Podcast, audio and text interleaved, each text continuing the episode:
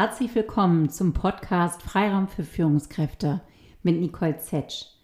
Schön, dass du wieder dabei bist, trotz der ewig langen Pause. Ja, du hast es vielleicht gemerkt, ich habe fast zwei Monate keinen Podcast mehr rausgebracht. Ähm, es lag nicht daran, dass es mir jetzt schlecht ging. Ich hatte einfach unfassbar viel zu tun und ganz, ganz schöne Projekte, von denen ich hier ja vorab schon berichtet hatte. Zum einen hatte ich gemeinsam mit meiner Kollegin Hede Kimme das wunderschöne Retreat Meerwert an der Ostsee, was eine ganz, ganz tolle Zeit war. Drei Tage an der Ostsee in der Nähe von Travemünde mit Coaching-Impulsen zur Resilienz und vielen ganz praktisch orientierten Strategien für den Alltag aus der positiven Psychologie. Und Yoga haben wir auch gemacht. Und äh, wenn dich das interessiert, dann schau gerne nochmal auf meiner Website, weil wir auch im September einen solchen Termin nochmal anbieten. Und der ist nämlich schon zur Hälfte ausgebucht. Von daher halt dich ran, schau drauf, beziehungsweise kontaktiere mich sehr, sehr gerne auch direkt, wenn du Interesse hast. Ja, und das zweite große Projekt, was sich jetzt die ganze Zeit ähm, ganz intensiv betrieben hat und was mich einfach nicht zum Podcasten hat kommen lassen, ähm, war meine Stärkencoach-Ausbildung, die begonnen hat jetzt im Frühjahr. Und dort habe ich gemeinsam jetzt mit sechs Teilnehmerinnen, es sind diesmal tatsächlich ausschließlich Frauen, im Herbstdurchlauf werden voraussichtlich jetzt auch einige Männer dabei sein.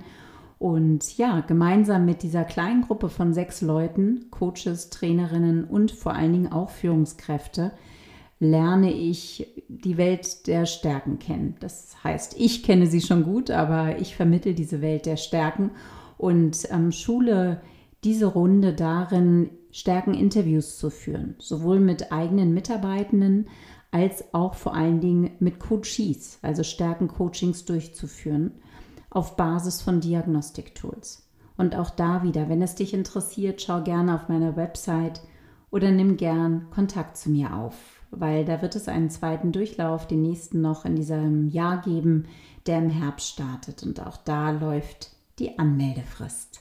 So, genug des Werbeblocks, aber das halt auch als Erklärung, warum bei mir hier so lange Stille war, weil ich tatsächlich mich komplett fokussieren musste, um neben meinem Coaching-Alltag und ja auch meinem Familienalltag ähm, das Ganze überhaupt auf die Reihe zu kriegen, weil das äh, zwei Riesenprojekte für mich waren und sind. Ich hatte in der Zwischenzeit aber bereits zwei sehr, sehr schöne Interviews aufgenommen und freue mich wahnsinnig, dass ich jetzt heute die Zeit gefunden habe, diese endlich zu schneiden und für dich vorzubereiten.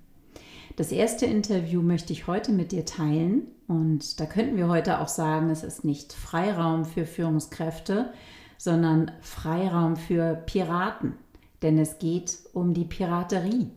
Es geht um die spannenden Aspekte was Piraten mit Führung, vor allem mit Selbstführung zu tun haben. Und da habe ich ein wunderbares Interview, wie gesagt, schon im Februar geführt mit Stefanie Voss. Wer Stefanie ist und was es mit dem Piraten auf sich hat, wird sie sich gleich selbst vorstellen. Und in Kürze kommt jetzt noch ein Interview raus mit Annika Rötters. Da wird es ums Zeitmanagement gehen. Also bleibt dran. Jetzt werden die Pausen wieder kürzer hier beim Podcast und das Thema Zeitmanagement steht unmittelbar bevor. Jetzt aber zu dem wunderbaren Interview mit Stefanie Voss und zu unserem Piraten. Wunder dich nicht, wenn ich total verschnupft klinge. Das war am Ende meiner Corona-Infektion, die ich auch durchgemacht habe, ähm, Anfang März, Ende Februar. Und ja, das hört man mir noch extrem an. Aber ich hoffe, es ähm, beeinträchtigt den Hörgenuss nicht so sehr. Viel Spaß mit Stefanie Voss und den Piraten. Hallo Stefanie, schön, dass du heute dabei bist. Hallo Nicole, schön, dass du mich eingeladen hast. Ja, ich bin so happy, dass das jetzt endlich, endlich klappt, ähm, weil leider hat es ein bisschen gebraucht. Wir beide haben uns über LinkedIn kennengelernt. Ich hatte vorhin noch mal meine alten Nachrichten gescrollt, wie der äh, Kontakt zu, äh, zustande kam. Und tatsächlich war ich auf dich aufmerksam geworden, weil du ähm, viel kommentierst und ich einen Kommentar von dir unheimlich schlau und äh, gut gewählt fand. Äh, und dann habe ich dich kontaktiert und dann hast du mir geantwortet und mich direkt neugierig gemacht. Und dann habe ich damals gesagt, Mensch, wir müssen irgendwann mal ein Interview führen. Nämlich du hast schön. genau, du hast mich neugierig gemacht, Stefanie, mit deinem ähm, Aspekt Business Mind meets Pirate Soul. Da werden wir nachher noch mehr drauf eingehen, auf deine Piratenseele.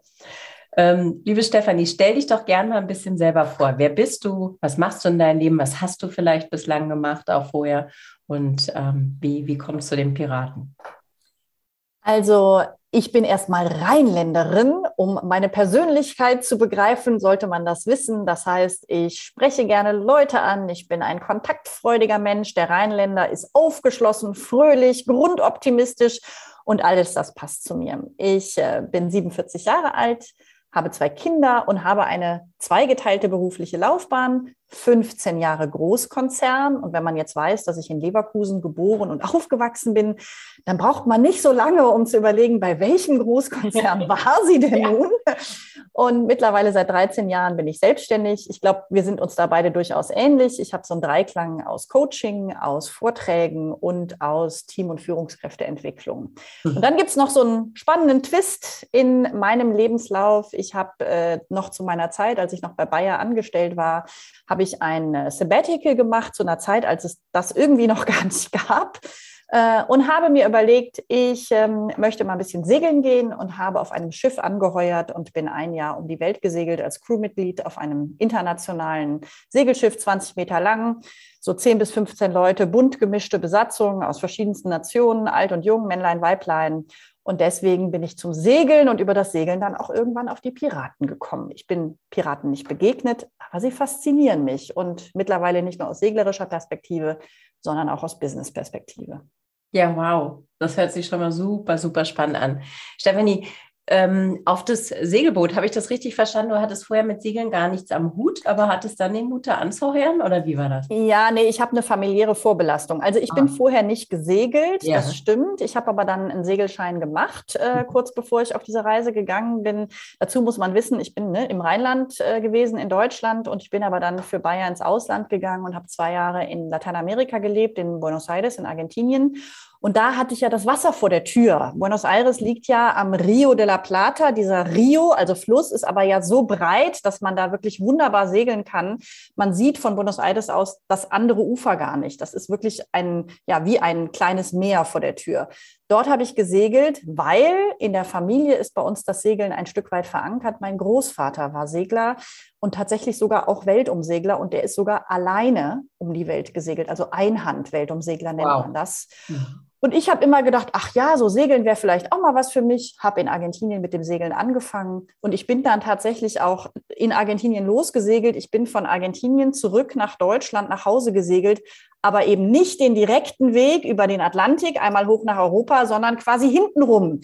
Also, wenn du möchtest, könntest du sagen, ähm, ich habe den Beweis angetreten, die Erde ist eine Kugel, man kann in die falsche Richtung segeln und kommt trotzdem am Ende da an, wo man ankommen möchte. Sehr schön.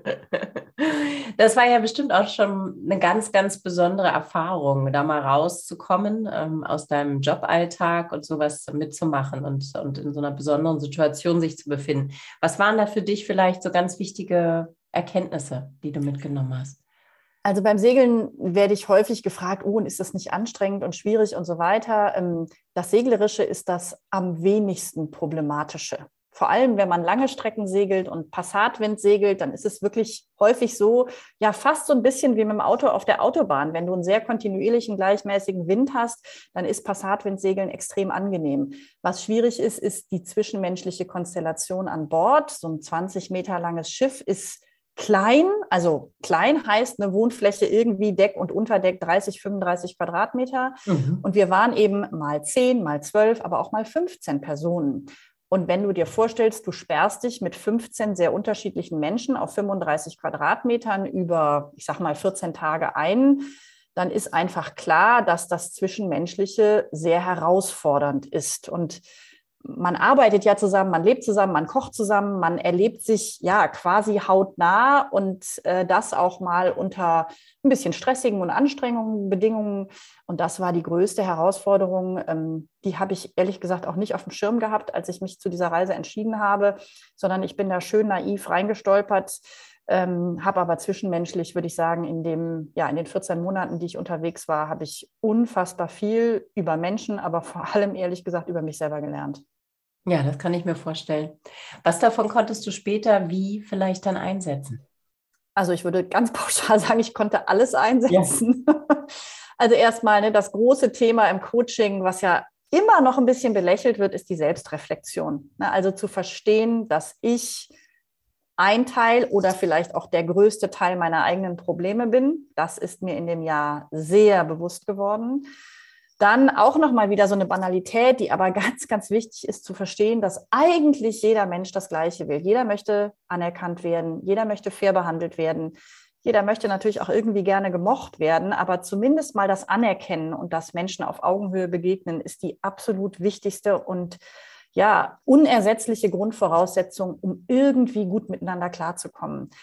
Ähm, ich hatte auf dem Schiff eine ganze Reihe von relativ schwierigen Konflikten, einen ganz besonders schwierigen. Und ich habe es aber tatsächlich geschafft, diesen Konflikt so zu lösen, dass es okay war für mich und für die andere Konfliktpartei. Und ähm, das konnte ich nachher in so vielen verschiedenen Situationen nutzen. Also einfach immer wieder zu gucken, was braucht der andere, damit ich mit dem gut umgehen kann. Wie kann ich dem das irgendwie geben? Wie kann ich irgendwie Augenhöhe herstellen, auch wenn ich die Ansichten, die Meinungen, den Auftritt, das Verhalten von jemandem ganz krude finde, kann ich irgendwie trotzdem einen Zugang auf Augenhöhe herstellen. Und ähm, ja, ich würde sagen, dass, also das war eine Lektion, die bei mir eben mit Mitte 20 kam, Ende 20, die war unfassbar wertvoll.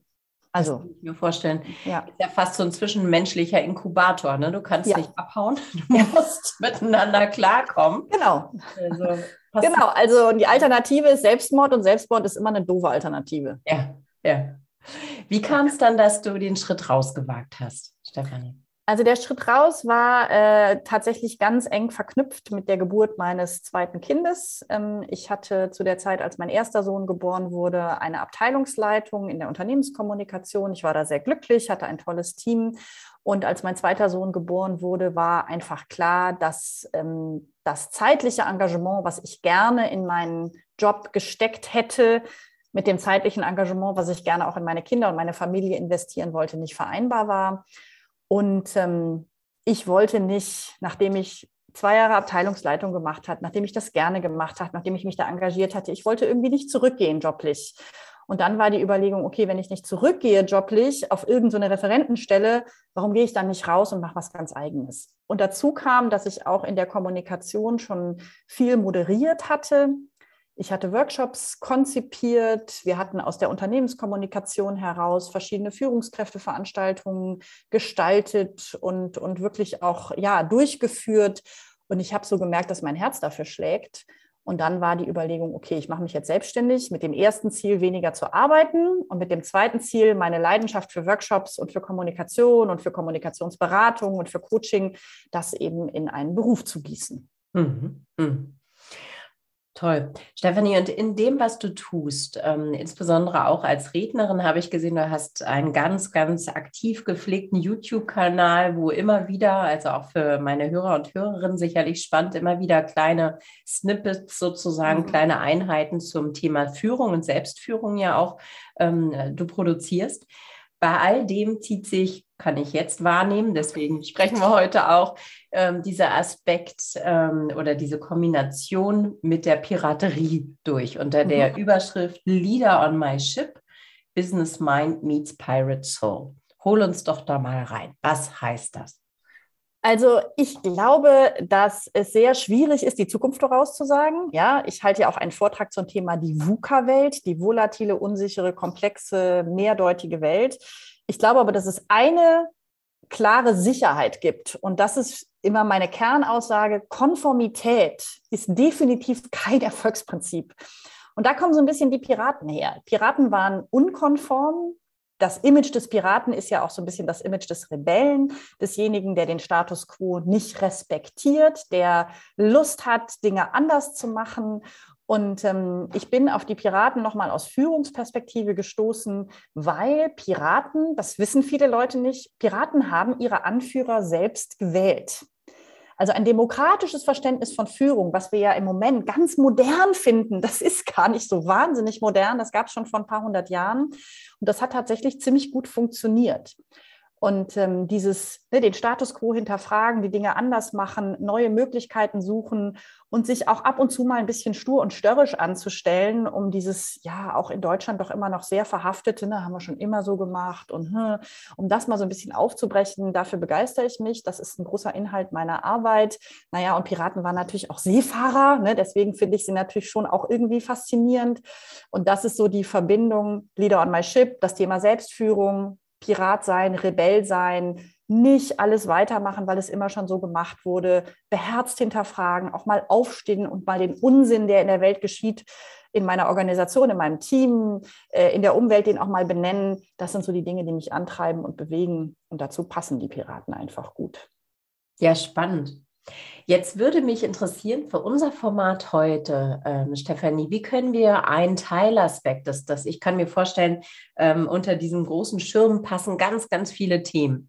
Ähm, wenn wir einen Teilaspekt da mal rausziehen würden, was, was äh, würde sich anbieten für unser heutiges Gespräch? Das ist ja auch spannend, wenn du sagst hier, äh, die, die, bei den Piraten wurde man als Anführer gewählt. Ähm, Wäre das etwas, wo, was wir uns mal anschauen könnten? Oder ja, das ist ja. auf jeden Fall eine gute Frage, ist auch sehr praktisch, benutze ich in praktisch jedem Führungskräfte-Coaching. Das Thema Selbstreflexion ist für alle Menschen wichtig, für Führungskräfte natürlich besonders wichtig. Und es gibt eine Frage, die die Piraten und die Selbstreflexion ideal miteinander verbinden. Und die Frage lautet ganz einfach, als Führungskraft stell dir vor, deine Mitarbeiter hätten die Wahl. Würden sie dich eigentlich zu ihrem Anführer wählen? Wenn ja, warum? Und wenn nein, warum nicht? Mit der Frage bin ich mittendrin in tiefster, bester, umfangreichster Selbstreflexion. Und natürlich kann ich die Frage auch in Bezug auf meine eigene Führungskraft nach oben stellen. Ja, wenn es mir schwerfällt, erstmal über mich nachzudenken, kann ich auch hingehen und sagen, okay, wenn ich mir jetzt als Führungskraft meine Chefin oder meinen Chef angucke, würde ich die eigentlich wählen? Wenn ja, warum? Wenn nein, warum nicht? Und wenn ich dann überlege, was macht denn gute Führung aus, dann kann ich ja wieder zurück zu mir schauen und sagen, was zeige ich eigentlich meinen Mitarbeitern für Führungsverhalten? Ist das angemessen? Ist das gut? Ist da noch Verbesserungspotenzial? Und ich könnte natürlich auch noch weitergehen und sogar meine Mitarbeiter mal fragen, würdet ihr mich eigentlich wählen? Was schätzt ihr eigentlich an mir? Was sollte ich tun? Was sollte ich lassen? Also mit dieser Piratenfrage der Führung, so nenne ich die gerne, bin ich mitten in einer wunderbaren, sehr ausführlichen Selbstreflexion. Und ich rate immer den Menschen, die meine Vorträge besuchen, aber natürlich auch meinen Coaching-Klienten, stellt euch immer wieder diese Frage. Finde ich einen sehr, sehr schönen Ansatz, eine sehr schöne Frage. Äh, das heißt, wenn, wenn äh, die Hörer und Hörerinnen das jetzt auf sich selbst anwenden möchten, sich mal selber zu fragen im ruhigen Moment, vielleicht auch zu notieren, darunter zu schreiben, würden meine Mitarbeiter, Mitarbeiterinnen mich wählen? Hätten sie die freie Wahl? Mhm. Und wenn ja, warum? Was sind die Gründe dafür? Und wenn nein, warum nicht? Mhm. Und dann habe ich verstanden, hilft der Blick nach oben auch nochmal. Genau. Also die meisten von denen werden ja auch nochmal von der obersten Führungsebene vielleicht geführt. Ähm, wer, wer ist da sozusagen vielleicht ein positives Role Model? Also warum hätte ich denjenigen gewählt oder diejenige gewählt? Und welche Qualitäten sind das? Oder was, was brauche ich davon vielleicht genau. auch noch? Genau, was, genau. Und letztendlich, ne, so das, was ähm, wovor Menschen immer Angst haben, ne, dass Führung, ne, man muss ja nett sein, um gemocht, werden von, um gemocht zu werden von seinen Mitarbeitern, ne, man muss es allen recht machen. Das ist Quatsch. Also Menschen haben ein extrem gutes Gespür dafür, welche Art von Führung gut und richtig ist. Mhm. Ähm, es ist nicht der netteste die beste Führungskraft. Es ist auch nicht der, der es allen recht macht, die beste Führungskraft, sondern Menschen spüren schon, ja, sie möchten jemanden haben, der natürlich, ich sag mal, anderen Menschen erstmal respektvoll und auf Augen Augenhöhe begegnet, ganz klar. Ja, also ein, eine Persönlichkeit, die unterschiedliche Menschen je nach ihrer, ich sage das jetzt mal, eine sozialen Einklassifizierung unterschiedlich behandelt, hat schon mal in Sachen Führungsqualitäten ganz schön verloren, weil das macht man einfach nicht. Ja, wir, wir nehmen jeden Menschen auf Augenhöhe erstmal so an, wie er ist. So Grundsatz Nummer eins. Nummer zwei, nett sein, nein, fair ist viel wichtiger. Ja, ich muss nicht zu allen nett sein, ich muss nicht zu allem Ja und Abend sagen, aber ich muss Menschen in irgendeiner Form fair behandeln. Mhm. Und, und das finde ich ist auch nochmal ganz wichtig, gerade in der heutigen Zeit. Ne, es, wir haben ja, kommen ja aus einer Zeit, ähm, das kennst du sicherlich auch noch aus deiner Industrieerfahrung, ne, so die starke Führungskraft und äh, ne, Teflon. Und äh, ich glaube, dass die Menschlichkeit und auch das Angefasstsein, wenn es angemessen ist, persönlich angefasst zu sein, emotional zu reagieren und auch mal Emotionen zu zeigen, ähm, ich glaube, dass das auch eine Qualität ist, die Menschen sehr schätzen. Absolut. Und ja. noch mehr schätzen gelernt haben, ist meine Erfahrung jetzt in den letzten zwei Jahren ja. der Corona-Krise, ne? weil ja.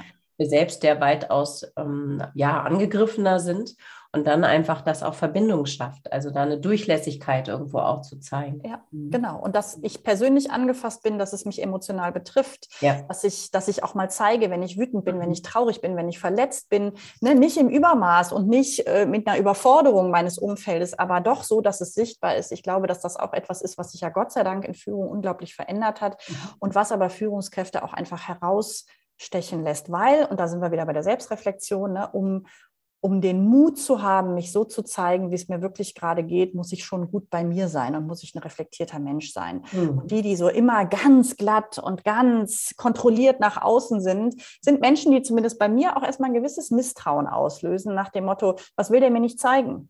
Ja, was hat er vielleicht zu verstecken dann? Ja, ja. genau. Ähm, Stichwort auch, äh, das, das passt ganz gut zu einer Frage, die ich die ganze Zeit noch im Kopf habe, zu dem Aspekt, dass äh, würden meine Mitarbeiter mich eigentlich wählen und ich stelle vielleicht die Frage. Ähm, ich hatte in einem der letzten Podcasts auch mit einem Kollegen gesprochen, mit dem Markus Jotzo, der sehr äh, den Leuten ans Herz legt, macht doch mal eine Mitarbeiterbefragung mhm. und ganz konkret auch den Leuten mitgibt, welche Fragen sie stellen sollen. Ähm, ich erlebe in meiner Coaching-Praxis, dass die Skepsis ähm, vor einer solchen Frage an die eigenen Mitarbeiter groß ist. Mhm. Und da kommt das mit dem Verstecken, weil einfach die Angst äh, zu scheitern, die Angst auch vor der Ablehnung relativ groß ist. Ich meine, jetzt könnte man sagen, naja, wenn jemand schon die Angst hat, dann kann er sich doch denken, dass was nicht stimmt. Ja, mhm. das aber direkt rückgemeldet zu bekommen und wie gehe ich dann auch nochmal damit um, wenn es tatsächlich ausgesprochen ist, ist ja auch ein Aspekt. Was ähm, kannst du da aus deiner Erfahrung vielleicht auch nochmal reingeben? Wie kann ich als Führungskraft, wenn ich den Mut hatte, jetzt auch mein Team zu fragen, sei es in einem moderierten Workshop oder im mhm. Einzelgespräch, gebt mir doch mal Feedback. Ähm, wie empfindet ihr das? Was wünscht ihr euch? Und es kommt offenes, konstruktives, aber knallhartes Feedback zurück, mhm. mit dem ich vielleicht erstmal nicht nur schlucken muss, sondern kaum umgehen kann. Menschen sind ja auch da verschieden. Was, was wäre da so dein, äh, dein Tipp? Wie, wie kann ich damit als Führungskraft gut umgehen? Also erstmal hast du einen ganz wichtigen Aspekt genannt. Ich würde so einen Prozess immer moderiert angehen. Ja. Ich würde es nicht selber versuchen. Ja. Wenn ich schon das Gefühl habe, es ist schwierig, dann würde ich auf jeden Fall auf eine professionelle Moderation zurückgreifen. Ja. Und zwar einmal, um den Prozess ne, möglichst konstruktiv zu gestalten, aber auch, um dann die Verarbeitung der Ergebnisse für mich ähm, nicht erträglicher, aber doch konstruktiver zu machen, sage ich jetzt mal, ne? damit ich jemanden an meiner Seite habe, der mich auf jeden Fall rausholt aus der das stimmt alles nicht Schleife und ich ne dann ich gehe auch dann gerne mal in so eine Negierung, nein und das sehen die alles falsch und ich habe ja überhaupt den viel besseren Blick und so weiter. Also auf jeden Fall eine Moderation an der Seite und was ich immer wichtig finde im Coaching genauso wie in der Teamentwicklung, dass wir sehr verhaltensorientiert arbeiten. Also sprich wirklich ich versuche auch, wenn ich in Teams arbeite und es gibt Schwierigkeiten, wirklich immer wieder runterzugehen auf die Verhaltensebene. Also was ist genau das, was die Führungskraft äh, Frau X oder Herr Y, was die sagen oder was die machen, was euch irritiert. Was, dann kommen ja oft so Sachen, ja, was wünschen Sie sich anders? Ja, wir wünschen uns mehr Kommunikation. Und dann sage ich immer, ja, mehr Kommunikation, das ist wischi-waschi hoch 10. Auch der Dauerbrenner, da kann ich mich aus meinen Zeit. Ja, und dann sage ich, was heißt das denn? Information, immer.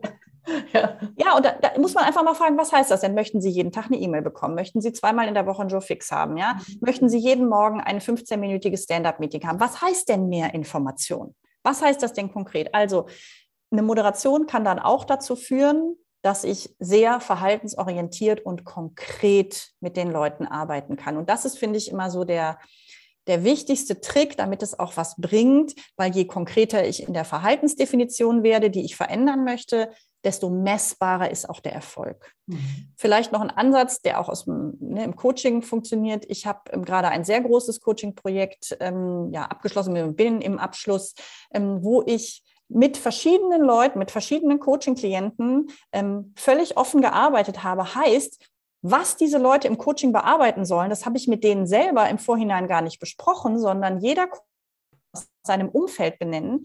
Mit diesen fünf habe ich Einzelgespräche geführt und habe gesagt, so, wenn ich jetzt Frau Y coache, was wünschen Sie sich denn als Coaching-Ergebnis? Was sollte sie denn aus Ihrer Ansicht verändern? Spannend. Okay. Und mit diesen fünf Interviews bin ich in den Coaching-Prozess gegangen. Mhm. Und wenn du so einen offenen Ansatz hast, dann ist ja auch bei Frau Y eine unglaublich hohe Motivation da, aus dem Coaching auch was rauszuholen, denn die anderen wissen ja jetzt, dass sie im Coaching-Prozess ist. Mhm. Also die Transparenz führt mhm. natürlich schon auch, also du brauchst mutige Leute, die das machen, aber sie führt zu einer Messbarkeit, sie führt zu ähm, ja auch einem hohen intrinsischen Druck, wirklich an sich zu arbeiten. Und auch der Abschluss läuft dann wieder so, dass die fünf wieder gefragt werden, hat sich was verändert? Mhm. Okay, und jetzt empfange ich als die Führungskraft ein massiv negatives, also ich versuche mich da mal reinzufinden, mhm. sozusagen ein massiv negatives Feedback. Mhm. Ähm, und gehe dadurch vielleicht erstmal innerlich in mein Schneckenhaus. Du sagtest vorhin schon, vielleicht in so eine Rechtfertigung dann rein oder so, aber ähm, wie, wie schaffe ich es, dafür gibt es dich natürlich als Coach dann in so einem moderierten Prozess, aber wie schaffe ich, welchen Tipp kannst du sozusagen als Coach auch der, der Führungskraft geben, da wieder aus diesem Schneckenhaus rauszukommen, aus diesem vielleicht Rechtfertigungswunsch, ähm, äh, Bedarf und, und, und da wieder in eine konstruktiven Auseinandersetzung reinzufinden? Mhm. Also letztendlich erkläre ich den Leuten immer wieder, dass es doch schon mal ein erster und wirklich guter und wichtiger Schritt ist und auch eine Anerkennung ihrer Qualität als Führungskraft, wenn Menschen sich überhaupt trauen, solche Kritik zu äußern. Ja. Ja, weil wenn nämlich gar nichts zurückkommt, ist das viel schlimmer, als wenn Kritik zurückkommt. Mhm. Wenn gar nichts zurückkommt, dann sind wirklich, also wenn man weiß, eigentlich funktioniert es nicht, aber keiner sagt was, dann weißt du, dass du wirklich ein riesengroßes Problem hast. Und wenn die Leute schon sich trauen, was zu sagen, heißt es ja auch, Sie trauen ihrer Führungskraft zu, ihr Verhalten zu verändern. Und wenn ich dann als Begleitung sehr verhaltensorientiert arbeite, dann sind es manchmal so ganz banale Dinge, die verändert werden müssen. So was Banales wie, hören Sie auf, Ihre Mitarbeiter zu unterbrechen, wenn die sprechen. Und manchmal mache ich sogar als Coach so, dass ich mich mit in, als sozusagen Mäuschen in eine Besprechung reinsetze und zuhöre oder aber gute Führungskräfte, gute Coaching-Klienten, die gehen hin und beginnen ein Gespräch und sagen, ich habe mir für dieses Gespräch vorgenommen, Sie heute weniger zu unterbrechen. Ich weiß, dass das mein Schwachpunkt ist. Wenn ich das mache, bitte klopfen Sie kurz auf den Tisch, machen Sie mich darauf aufmerksam, weil ich selber manchmal so in Rage bin, dass ich das nicht merke. Ich weiß, dass ich das verändern möchte. Ich brauche dazu Hilfe von draußen. Erinnern Sie mich bitte daran. Schöner Tipp, toll. Ja. ja. Mhm. Aber immer, und das ist der Trick, mhm. ganz konkret also nie, ne, mhm. ja, kommunizieren Sie besser oder seien Sie nicht so autoritär. Ich frage dann immer, was heißt autoritär sein? Ja, laute Stimme. Ich sage, okay, laute Stimme immer oder laute Stimme bei bestimmten Dingen? Ja, laute Stimme und unterbrechen. Aha, unterbrechen auch. Okay. Dann sage ich, gut, das heißt doch, das konkrete Ziel könnte sein, weniger unterbrechen und Stimmlage nicht so laut, sondern leiser. Ja. Dann sage ich, gut, das sind zwei konkrete Dinge, mit denen können wir arbeiten. Mhm. Und manchmal ist es ja, ne, es ist ja so banal und doch so wichtig. Manchmal ist es einfach nur so, dass jemand mal aufhören muss, jeden Satz mit Ja, aber zu beginnen. Hm. Hm. Oder eben weniger zu unterbrechen. Ja, oder einfach jedes Argument anzufangen mit, ich habe verstanden, was Sie gesagt haben. Für Sie ist das und das wichtig. Und, ne, statt aber, ich habe den und den und den Punkt. Mhm. Und zack, fühlen sich die Leute verstanden und können mit einer ich sag mal, durchgezogenen Entscheidungen, dafür sind Führungskräfte ja nun mal auch da und können damit besser umgehen, wenn sie zumindest das Gefühl haben, ich wurde aber gehört. Toll.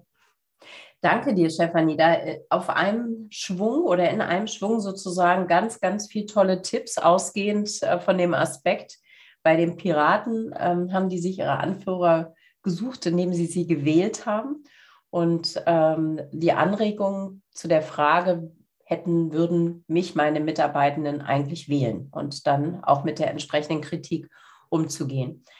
Ähm, auf deiner Seite, Stefanie, hatte ich auch so dieses Stichwort gelesen, irgendwo Pirat oder Beute? Fragezeichen. Was kannst du uns dazu noch sagen? Das hat mich auch neugierig gemacht. Ja, also wenn man sich die Piraten anguckt, jetzt sagen wir mal klassisch das goldene Zeitalter der Piraterie, so ne 1650 bis 1720 in der Karibik, da muss man wissen, dass nicht unbedingt die Piratenkapitäne, aber doch die einfachen Piraten waren fast alles ganz normale Seeleute, die eigentlich aus der Handels- oder Kriegsmarine kamen.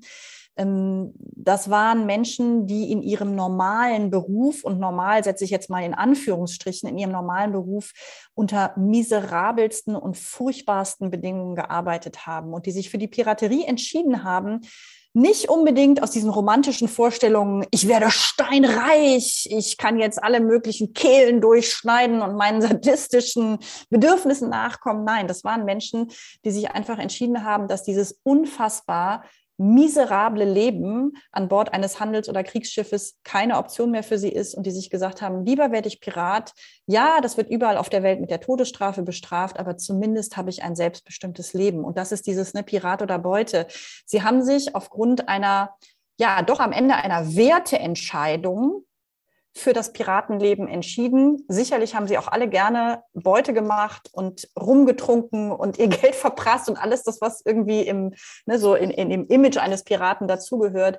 Aber am Ende war es meistens erstmal eine Grundsatzentscheidung. Ich gebe mich mit dem Status quo nicht zufrieden, sondern ich verändere ihn auch wenn das eine sehr weitreichende und ja, schwierige Entscheidung ist. Aber ich möchte nicht länger Beute sein, sondern ich möchte lieber Pirat sein und mein Leben ein Stück weit zumindest selbst in die Hand nehmen. Hm. Also heutzutage love it, change it or leave it. Der Appell zur Eigenverantwortung und selbst ja. die Steuerrad wieder in die Hand zu nehmen für dein Leben. Genau, und heute ist es ja so, damals mussten diese Menschen wirklich ihr Leben riskieren. Ja. Also wer Pirat war, wurde einfach verfolgt und gehängt. Und heute ist es so viel einfacher und dennoch verharren ja so unglaublich viele Menschen mit so einer oh, Haltung ne, im Status quo, so ist es halt und so war und da, was soll ich denn machen und ich kann doch nichts machen und naja, wir haben ja auch Piraten der Gegenwart, die immer wieder zeigen, dass manchmal mit sehr kleinen Schritten doch eine ganze Menge möglich ist. Und ich möchte die Menschen animieren, doch so ein bisschen mehr den Piraten in sich zu entdecken. Ich muss nicht alles hinschmeißen. Ich muss nicht äh, die Welt revolutionieren, aber ich kann doch an ganz vielen, ganz, ganz vielen kleinen Stellen ansetzen und meinem Leben mehr meinen eigenen Stempel aufdrücken. Und das ist das, was ich so damit meine. Ne? Du bist nicht die Beute der Umstände. Du hast immer Einfluss auf die Umstände und du musst auch nicht immer alles hinschmeißen und alles revolutionieren. Fang doch mal mit den kleinen Dingen an und schau mal, wie weit du damit kommst. Aber es geht immer mehr, als wir glauben. Mhm. Du sprichst mir aus dem Herzen. Sehr, sehr, sehr schön ähm, über dieses Bild auch ähm, dargestellt. Und ähm, Stefanie, wenn jetzt jemand so auf sein Leben guckt und sagt, Mensch, phasenweise bin ich wirklich weitaus mehr Beute und jetzt habe ich das hier gehört mit Stefanie und habe irgendwie, äh, bin der Ansicht, muss, muss was ändern. Es ist ja auch immer wieder aktuell jetzt hier die Diskussion, ähm, Arbeit soll nicht nur ähm, das Konto füllen, soll nicht nur unsere Sicherheitsbedürfnisse ähm, abdecken, sondern es soll auch noch Sinn machen. Ähm, wie siehst du das? Also ich finde es schon wichtig, dass ein menschliches Leben mit Sinn gefüllt ist. Ganz, ganz klar. Die mhm. Frage ist, muss die Arbeit das alles liefern? Mhm. Ähm, ich finde, es gibt ein Sinnkonto und es gibt ein Geldkonto. Und die allermeisten von uns brauchen auf jeden Fall irgendwie was auf dem Geldkonto, weil da nicht genug ist, um lauerhaft klarzukommen. Und ähm, wenn unser Job okay ist, und wenn wir den vernünftig machen können, wenn der jetzt aber nicht die riesen Sinnerfüllung mit sich bringt, dann kann ich auch sagen, ich mache den Job und den Sinn suche ich mir woanders. Sei hm. es, dass ich mich ehrenamtlich engagiere, sei es, dass ich Zeit für die Familie äh, habe, sei es, dass ich mich einem Hobby widme, was auch immer das sein mag. Natürlich gibt es auch Jobs, die alles bringen. Über meinen Job kann ich sagen, ich habe sehr viel Freude damit, ich verdiene damit Geld und ja, ich finde den auch wahnsinnig sinnvoll. Aber ich glaube, dass ich schon eher die Ausnahme bin. Ich glaube, die allermeisten Menschen machen einen Job, der ist okay, bei dem bleiben sie gesund, den können sie gut machen, ähm, aber der ist jetzt nicht irgendwie mit Prickelfaktor versehen. Und dann mhm. muss ich mir eben meinen Sinn woanders suchen und muss mein, meine, ja, das Gefühl, dass ich irgendwie doch was verändere in der Welt oder dass ich irgendwie sinnvolle Dinge tun, das kann ich mir an so vielen anderen Stellen suchen. Ähm, schön, wenn es im Job funktioniert, es muss aber nicht immer der Job sein, der alles liefert. So sehe ich das. Ja, das hat ja auch was Entlastendes, wenn du das sagst, weil ähm, mein Eindruck ist, wenn man, jetzt bewegen wir beide uns sicherlich auch in der Blase durch diese Coaching, äh, Coaching-Geschichten, ja. aber gerade auch auf LinkedIn und, und anderen Kanälen liest man ja immer mehr, ähm, dass auch unbedingt dieser Sinn da noch gegeben sein muss. Und ich mhm. erlebe viel bei meinen Klienten und Klientinnen, ähm, dass dadurch auch ein enormer Druck entsteht. Also mhm. von daher ja, die Frage Pirat oder Beute ist eine wichtige, dass man nicht auf Dauer praktisch Beute oder in der Opferhaltung bleibt, ja. aber schaut, ähm, ja, wie kann ich vielleicht das Sinnkonto auch auf andere Art und Weise neben dem Job noch füllen. Ja, ich komme natürlich ne, als Weltumseglerin, ähm, komme ich natürlich auch viel mit dieser Bubble in Kontakt von Leuten, die mir so alles hinschmeißen und jetzt drei ja. Jahre mit dem Rucksack um die Welt touren mhm. und so weiter, wo ich immer denke, ja, das ist schön und ich habe das ja auch gemacht, ja, aber das ist natürlich für die allermeisten Menschen mit einem gewissen Maß an Verantwortung für Kinder, Partner, Eltern und ähnliches ist total unrealistisch. Mhm. Und ich finde es auch furchtbar, denen dann zu sagen, ja, ihr könnt ja gar nicht glücklich leben, weil wenn man glücklich leben will, dann muss man ja mit dem Rucksack freiheitlich durch Australien marschieren oder sowas. Ja. Ich glaube, dass überall es möglich ist, Sinn zu finden im Alltag an ganz vielen Stellen und eben auch außerhalb des Jobs. Und ähm, das, was ich den Menschen immer sage, ist, was die Piraten ja so auszeichnet, so ein Begriff, der auch in meinem Vortrag ganz viel stattfindet, ist der Begriff Wagemut. Ich glaube, wenn wir an den verschiedenen Stellen im Alltag einfach mal eine Ecke wagemutiger werden und mehr das machen, was uns wirklich gerade entspricht, aber vielleicht ein bisschen ungewöhnlich oder unkonventionell ist, ähm, dann erzeugen wir Gänsehautmomente und Gänsehautmomente sind Sinnmomente. Schön ausgedrückt, ganz schön. Stefanie, das leitet wunderbar meine drei letzten Fragen, die ich immer am Ende stelle, über. Du hast mhm. sie vielleicht schon im Ansatz gerade eben so ein bisschen beantwortet. Die erste Frage ist, womit schaffst du dir ganz persönlich mehr Freiraum in deinem Leben, in deinem Alltag? Ich nehme die Selbstfürsorge sehr, sehr ernst. Und sicherlich gibt es Momente, in denen das auch egoistisch aussieht. Und ich habe aber für mich entschieden, dass ein, eine gesunde Form von Egoismus für mich die Grundvoraussetzung dafür ist, dass ich überhaupt für andere das leisten kann, was ich leiste. Und ich gönne mir meinen Egoismus. Sehr schön. Mehr Pirat, weniger Beute. Mehr Pirat, genau. Sehr gut. Und äh, welche Stärke an dir schätzt du besonders? Was ist deine Lieblingsstärke? Meine Lieblingsstärke an mir ist, dass ich es unglaublich einfach habe, auf andere Menschen zuzugehen. Ich quatsch jeden an, frag mal meine Familie, die findet nicht, dass das eine Stärke ist, die findet das manchmal peinlich. ähm, aber ich habe einen unglaublich zu, guten Zugang zu Menschen und ich bin neugierig und ich frage und lächle und ich ja glaube, kann auch ganz gut Menschen für mich einnehmen und ähm, ich habe einfach schon so unfassbar viele tolle, interessante, unterschiedliche Menschen kennengelernt. Also ich wäre auf einer einsamen Insel ich kann eigentlich auch gut allein sein, aber langfristig wäre ich auf einer einsamen Insel echt verloren. Sehr schön. Das ist die Kontaktfreude nach dem Clifton Strength im Englischen Winning genau. Others Over. Ein wunderschöner Begriff. Wooing. Wunderbar. Ja, und die letzte Frage, Stefanie. Wofür bist du heute dankbar? Heute bin ich dafür dankbar, wie schon häufiger in meinem Leben, dass ich in Deutschland wohne, in einem demokratischen Land, ähm, in dem viele Dinge sicherlich nicht so gut laufen, aber in dem wir ein rechtsstaatliches System haben, auf das ich immer noch das Gefühl habe, dass ich mich darauf verlassen kann. Und ich bin unglaublich dankbar, dass wir Politikerinnen und Politiker haben, die ihre Lebenszeit, ihre Energie ähm, darin investieren, dieses Land gut zu manövrieren. Mhm. Und ich finde, gerade jetzt in der aktuellen Situation habe ich Hochachtung und Respekt vor den Leuten, die wir sehen, aber auch vor den vielen dahinter in den Ministerien, in den, im Bundestag und so weiter, die wir nicht sehen, die wahrscheinlich seit Wochen 24 Stunden arbeiten, ähm, dafür vernünftig, aber auch nicht übermäßig bezahlt werden und die einfach diese Bürde der schwierigen, vielen Entscheidungen tragen für uns als Volk und dass ich in so einem Land geboren wurde und hier leben darf. Dafür bin ich heute sehr dankbar. Danke dir, Stefanie. Schöne Worte zum Abschluss kann ich sehr so teilen.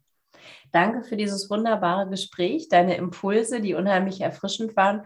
Und wer mehr von dir wissen mag, ich werde natürlich deine Seite in den Shownotes teilen und habe vorhin im Vorgespräch auch von dir erfahren, dass ein Buch in Vorbereitung ist. Also wer mehr über Piraten, die Piratenseele wissen möchte im Business Mind, wird dabei auch mehr versorgt werden. Ja, das wird noch ein bisschen dauern. So ein Buchprojekt ist ja ein sehr, sehr großes Projekt, ja. aber irgendwann wird es dann soweit sein. Und ansonsten, wenn man mich googelt, ist es ganz schön schwierig, mich nicht zu finden. Ähm, ich bin im Internet ziemlich gut präsent und freue mich einfach, wenn Menschen Lust auf meinen Content haben, sich mit mir vernetzen. Wie gesagt, ich bin gerne mit Menschen in Kontakt und aus so schönen LinkedIn-Kontakten wie dem mit dir wird dann auf einmal ein Podcast-Interview. So ist es. Herzlichen Dank und ich wünsche dir eine wunderschöne sonnige Woche und hoffe, ja, dass wir vielleicht noch ein paar positive Nachrichten diese Woche äh, in der allgemeinen Weltlage erfahren werden. Ja, ich hoffe, du konntest auch ganz viel aus diesem Interview mitnehmen, so wie ich. Wenn du Lust hast, vernetze dich gerne mit mir auf Instagram, auf LinkedIn.